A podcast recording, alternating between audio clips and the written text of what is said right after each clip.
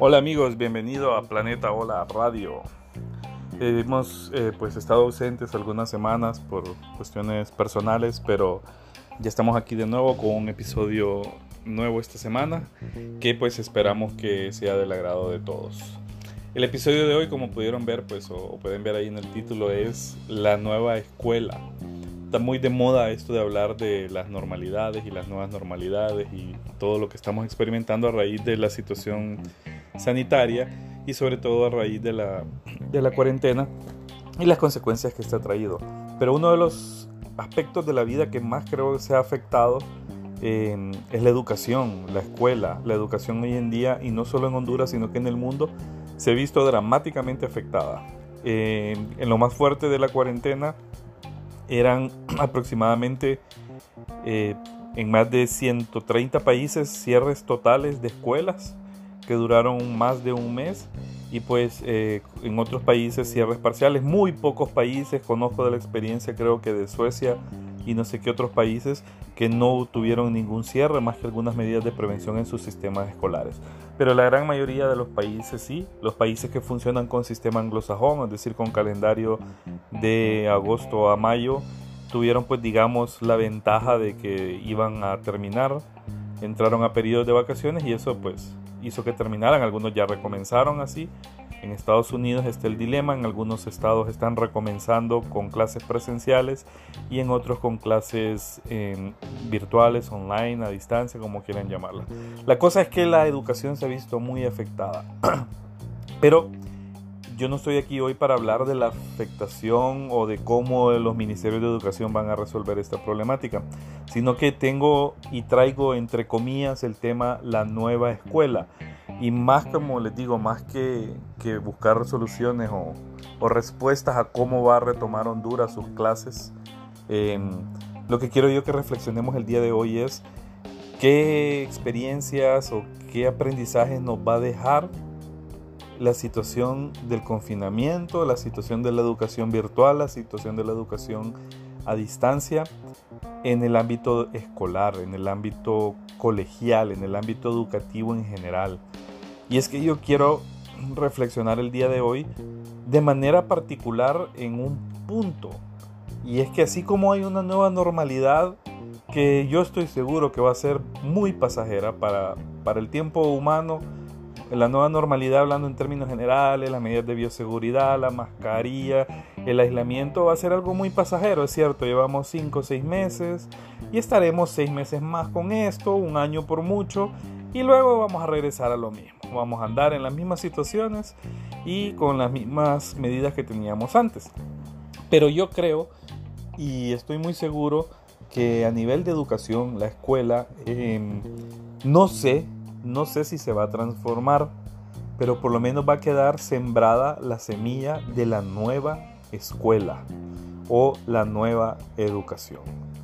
Y pues hoy comparto con ustedes este tema, porque ya sea que usted me escuche y es estudiante, ya sea que usted me escuche eh, es hermano mayor o es padre de familia, eh, a todos nos interesa, porque fuimos, somos o seremos parte de un sistema escolar y nos afecta muchísimo. Pero ¿cuál es la duda que yo traigo? O sea, este tema, este asunto de la nueva escuela, ojo, no es nuevo. Para los que saben de educación y para los que son curiosos en lectura, sabrán que hay muchos modelos de nuevas escuelas en el mundo de escuelas no tradicionales, de escuelas alternativas. Lo que pasa es que no son reconocidas por los sistemas o por las autoridades educativas de los países. Hay escuelas muy revolucionarias, eh, está también la educación en casa, que sí es así, es reconocida por algunas autoridades, pero también eh, con muchas reservas, sobre todo ya para ingresar a los niveles de educación superior. Eh, la interrogante o la intriga que yo tengo es si esta nueva realidad dará mayor impulso a esa nueva escuela. Pero, como les digo, no pretendo yo que a partir del otro año todo ya cambió radicalmente, pero yo siento o yo pienso y me gustaría escuchar la opinión de todos ustedes en sus comentarios, en su feedback, que me escriban o que me, me pregunten, que me manden mensajes en las redes sociales, aquí mismo, donde ustedes quieran, porque sí necesito consensuar ese, esa, esa información que todos ustedes quizás no lo han pensado o se les ha cruzado, pero la, la modalidad que están asumiendo todas las escuelas, digamos unas con mayores ventajas que otras obviamente, de educación virtual, nos debe poner sobre la mesa de reflexión el tema eh, curricular. ¿Está la escuela enseñando informa y formando perdón, en lo que debe? ¿O estamos viendo que con esto de que la educación es a distancia, entonces hay muchas cosas de ese contenido, de esos temas que se están obviando y nos estamos enfocando en lo que consideramos que realmente es importante? Eh, ¿Va a ser una opción viable la homeschooling? ¿Más viable de lo que ya ha sido? A mi criterio personal lo veo muy difícil porque eh, creo que un factor eh, fundamental de la escuela es la socialización y el desarrollo de otras habilidades no académicas. Entonces nunca, nunca se va a poder sustituir eso. Pero la escuela tradicional tiene que hoy sí que sí revisarse las autoridades educativas de todos los países del mundo tienen que volver a revisarse y obviamente estamos enfocados en el nuestro, pues nuestro sistema educativo es bastante malo, bastante malo porque es bastante tradicional, se ha reinventado muy poco y cuando se ha querido reinventar es copiando otras experiencias de otros países. Ojalá que este, eh, esta nueva realidad, esta nueva normalidad sí nos lleve a una verdadera nueva escuela, ¿Y a qué me refiero? Repito, no estoy hablando de que los niños van a vivir confinados frente a una computadora, porque no es lo ideal, pero considero yo que va a ser ya mejor utilizada la herramienta tecnológica para la escuela y de esta manera nos va a permitir optimizar el tiempo que estamos utilizando en las aulas de clase y no solo en las aulas de clase, sino que en los talleres, en los laboratorios, en los patios, en los comedores y en todos los entornos sociales de la escuela.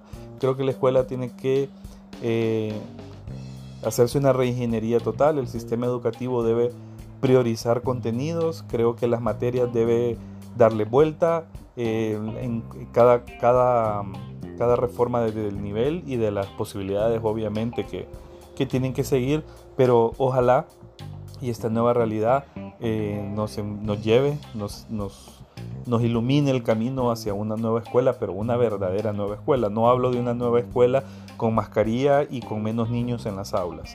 Hablo de una escuela menos estructurada, pero más formativa. Una escuela menos, eh, menos procesadora, llamémosle así, de contenidos para las mentes y más promotora de pensamientos, para el conocimiento. Eh, como les decía al inicio, existen muchas experiencias de estas escuelas no tradicionales. Hay una, hay una película muy buena que se las quiero recomendar, se llama La Educación Prohibida. Trata de esto, trata de una investigación sobre diferentes modelos de escuela que no son reconocidos por las autoridades educativas, no de Honduras, sino que son experiencias de otros países pero son experiencias muy interesantes que lamentablemente, como les digo, no son reconocidas por la autoridad y entonces por eso eh, muy pocas personas optan por estas opciones, valga la redundancia, educativas.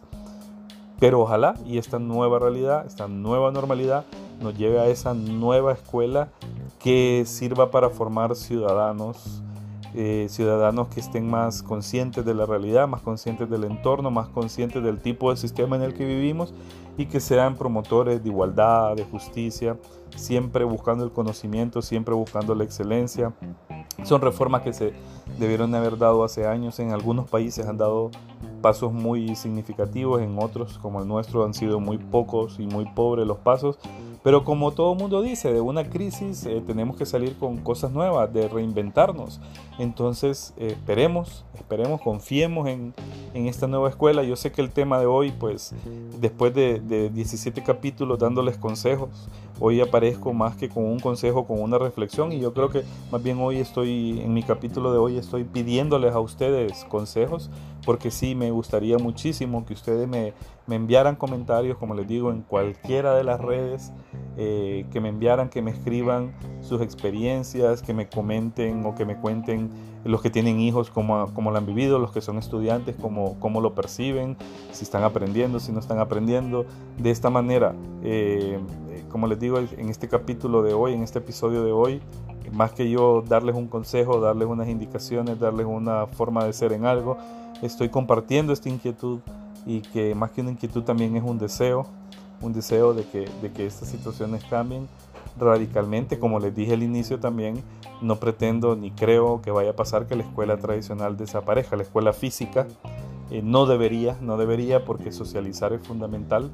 Pero como les digo, aprovechando el conocimiento que hemos adquirido maestros, padres de familia y estudiantes para dominar esas herramientas que ahí estuvieron por muchos años y que no las utilizábamos para educarnos, pero ahora sí, ya aprendimos a utilizarlas para eso.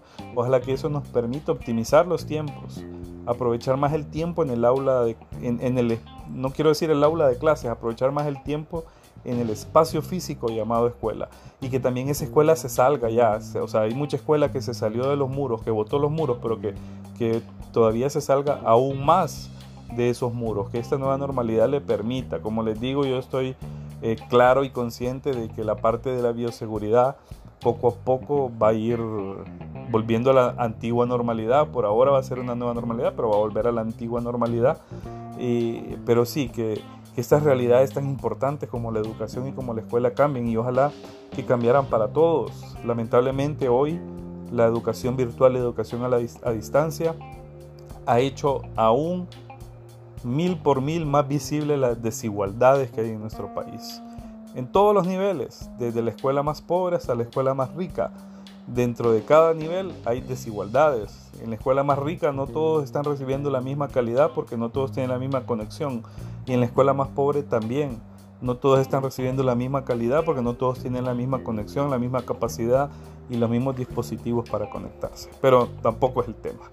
El tema es, como les dije, nueva escuela, Ojalá eh, que suceda, que vengan cambios radicales en los currículum de las escuelas, en los contenidos curriculares de nuestro país, que es el que más nos interesa, pero esto tendría que ser un fenómeno regional por lo menos, ¿verdad? Que, que vaya sucediendo.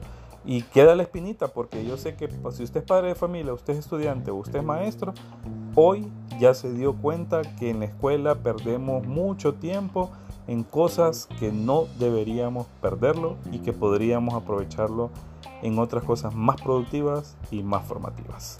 Así que bueno, muchas gracias por haberme escuchado estos 12, 13 minutos de, esta semana. Eh, espero ya pues estar más constante con los capítulos.